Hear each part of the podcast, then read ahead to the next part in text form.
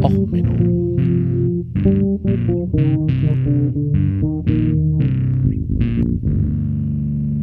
Der inkompetente Podcast über Dinge aus Militär, Technik und Computer, die so richtig in die Hose gingen.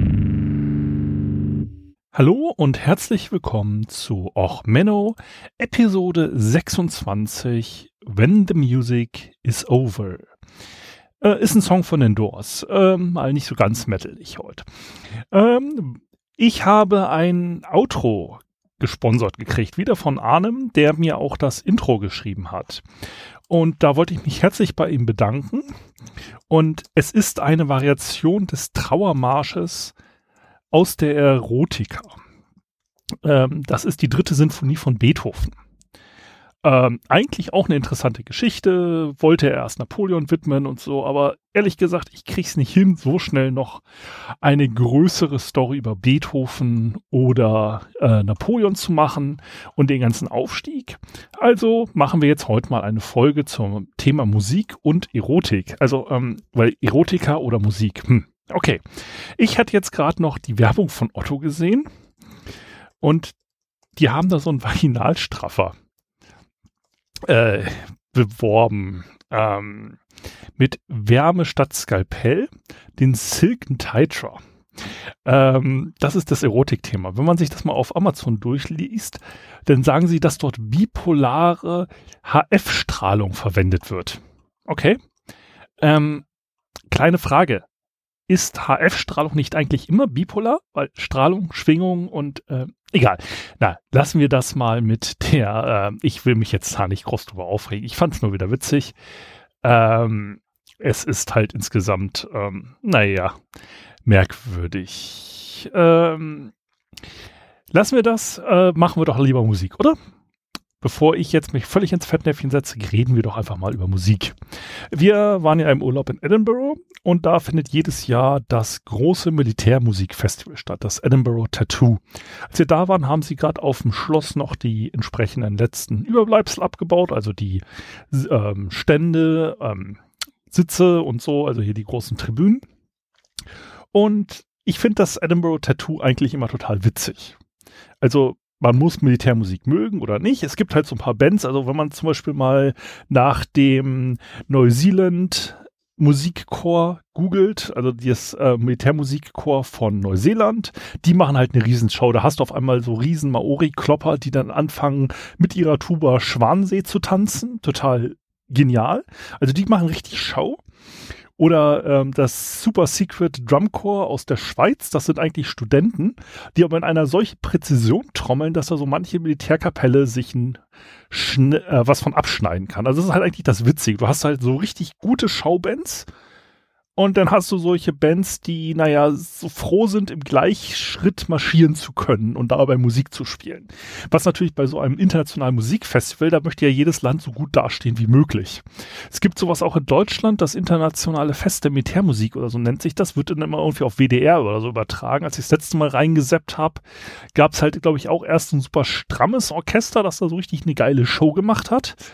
Und danach kam das Heeresmusikchor sonst was. Ähm, ich sag mal so, man erkennt ja den Rekruten daran, dass der äh, die Koppel beim Heer immer noch über dem Bauch getragen wird. Ein länger gedienter Heeressoldat trägt dann den Bauch über der Koppel. Also ähm, es kann man ein wenig schneidiger machen. Also, ne, Opa Hoppenstedt, also früher war da mal mehr Marsch drin oder so ähnlich. Ähm, ja, ist witzig. Also so kann man es mal ausdrücken. Ich möchte da auch jetzt nicht sagen, dass Militärmusik richtig geil ist oder sonst was, aber es, man kann ja schon anerkennen, wenn Künstler ihre entsprechende Kunst soweit vervollständigt haben. Man muss ja auch sagen, diese Jungs werden ja nur dafür bezahlt. Ne? Deren einziger Einsatzzweck ist es, ich meine als Soldaten, möglichst stramm von links nach rechts zu marschieren und dabei unfallfrei ihre Instrumente zu bedienen. Und da ist es immer schön, wenn das nicht klappt. Also klar, wir erinnern uns alle noch glorreich an Sarah Connors Brühe im Glanze dieses Glückes vor dem Fußballspiel, ähm, rege ich mich gar nicht drüber auf. Also so normale Künstler gibt's ja in Amerika auch immer. Vor jedem äh, Footballspiel wird da irgendein so lokaler Künstler gebeten, mal die Nationalhymne neu zu interpretieren. Da regen sich nach alle wieder drüber auf. Oh Gott, der Künstler hat die Nationalhymne neu interpretiert. Ja, ey, hm. was habt ihr euch denn gedacht? Ja, wenn ihr einen Rapper sagt, mach mal Nationalhymne, dann macht der Nationalhymne. Dass das dann vielleicht gerappt ist, ist denn ja vielleicht irgendwie Sinn der Sache, ne? So, und ma mache ich jetzt eigentlich keinen großen Hehl draus. Aber es gibt eine Band, die ist da wirklich richtig gut. Also es gibt immer mal wieder den Fall, dass eine, Naz also ne, Staatsbesuch und dann wird ja Nationalhymne gespielt und ähm, je nachdem, wie offiziell das Ganze ist, gibt es ja noch die Kanonenschüsse. Kleiner Sideclub, diese Kanonenschüsse kommen daher, dass man ja, wenn ein Segelschiff in den Hafen kam mit Bewaffnung, hat das einmal alle Kanonen abgefeuert und ausgefahren gelassen. Da das ja Vorderlader waren, wusste man, okay, die sind jetzt unbewaffnet, die können jetzt in den Hafen kommen. Und daraus hat sich dieses ganze militärische Brimborium mit den 21 Salutschüssen und so entwickelt. Naja, ähm, auf jeden Fall, so bei so einem Staatsbesuch stehen dann halt die entsprechenden Wachsoldaten des Landes in möglichst stramm und möglichst eindrucksvoll, mit möglichst viel Tamtam -Tam da und mit Flaggen und Fähnchen und allem, was man sich so als Militarist wünscht an irgendwie Insignien der tollen Würde, um dann das eigene Land möglichst glorreich zu vertreten. Und dann kommt halt der Staatsgast über den roten Teppich und dann wird mit allem Hallagalli äh, mit Blasmusik denn die Nationalhymne neu interpretiert. Nach Möglichkeit so, dass der Gast sich geschmeichelt fühlt. Das ägyptische Militärmusikorchester ist dafür bekannt, dass, ja, drücken wir es mal so aus, kreative, jazzige Neuinterpretation mit Blasinstrumenten der Nationalhymnen zu machen. Ich verlinke euch da unten mal einige. Ähm, vielleicht erkennt ihr sie. Ich spiele jetzt gleich mal eine ein und ihr sagt mir, was das war.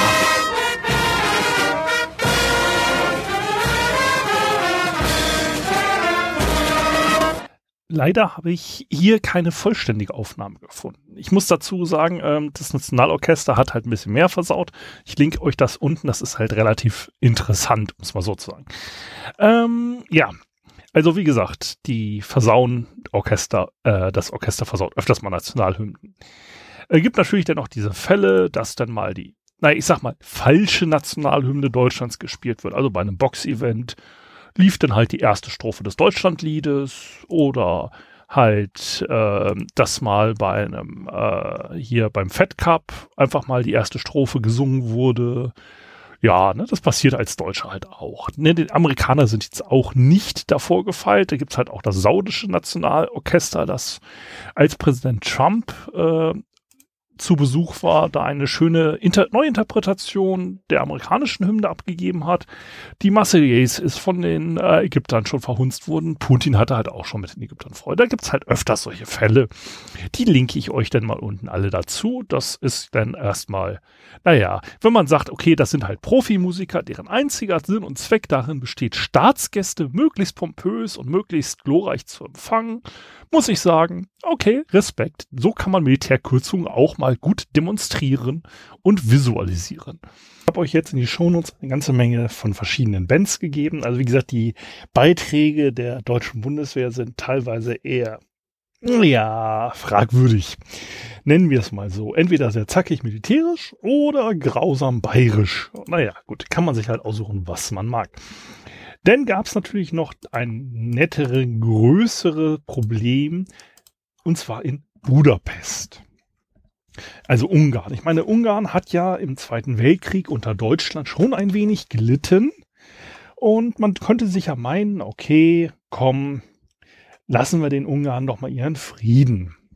Aber am 17. September wurde in der Ferenek Pukas Arena, einem Fußballstadion, die neue Soundanlage getestet. Und zwar, es ging darum, dass dort ja jetzt für ähm, das kommende Länderspiel der ungarischen Nationalmannschaft alles perfekt laufen sollte. Ne? Man wollte jetzt keine Problemchen mit der Soundanlage haben, dass man jetzt auf einmal sich doof darstellt. Also hat man mal eben die Anlage getestet. Und zwar abends mal kurz volle Lautstärke und dann volle Lautstärke und volle Lautstärke und naja, ähm, volle Lautstärke.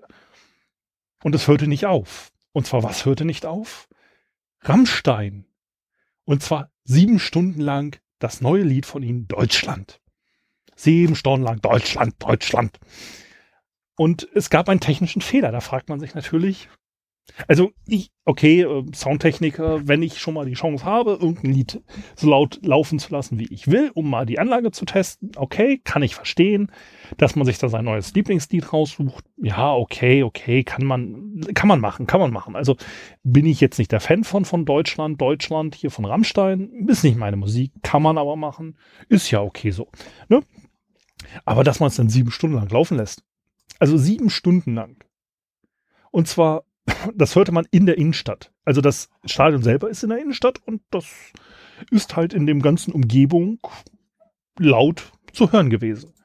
Und da fragt man sich doch mal, naja, wie soll man sich das vorstellen? Also der Soundtechniker sagt, okay, ich spiele jetzt mal in Deutschland. Dann kommt das erstmal Schlamm. Und er ist zufrieden und denkt sich, jo, Anlage läuft. Drehen wir mal laut. Anlage macht Mucke. Anlage ist laut. Toll. Freude. Denken Sie sich beim zweiten Mal, ja, ach komm, das erste Mal, wie lange ist das Lied? Äh, keine Ahnung, aber auch die ersten fünf Minuten waren ja langweilig, ich höre es mir nochmal an.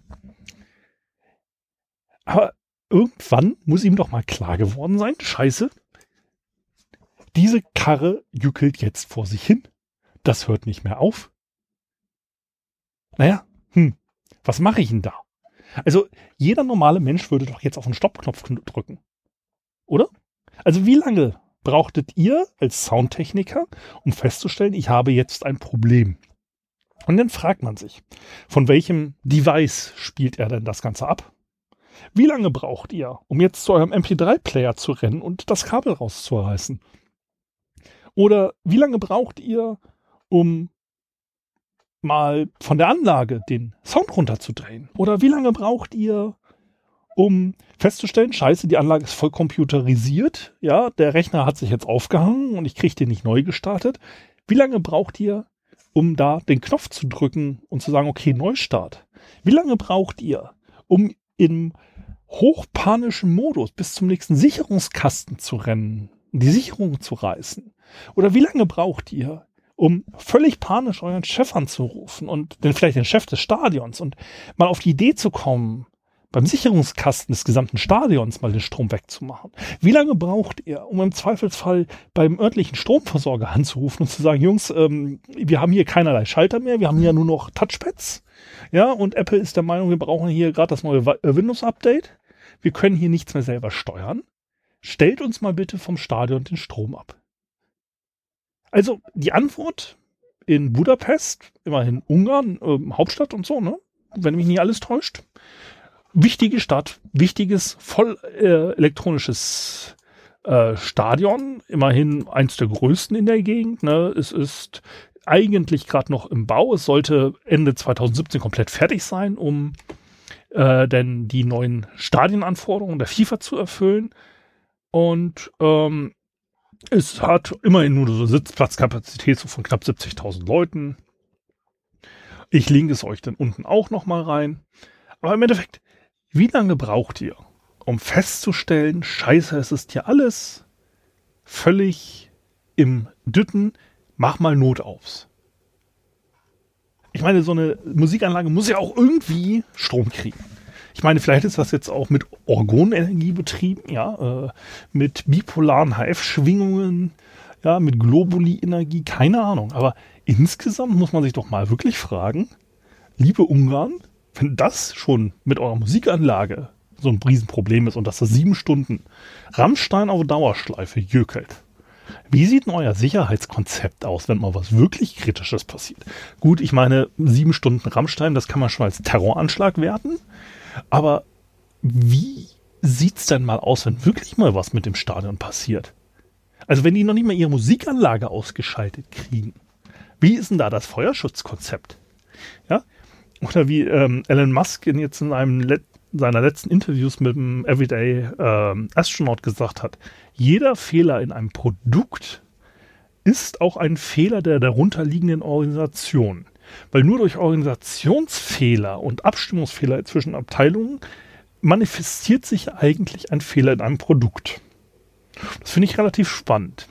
Also wenn die in Ungarn es noch nicht mal in der Lage sind, mit ihrem neu gebauten Stadion unfallfrei einen Soundcheck durchzuführen, Was für andere Bauprobleme haben Sie denn da?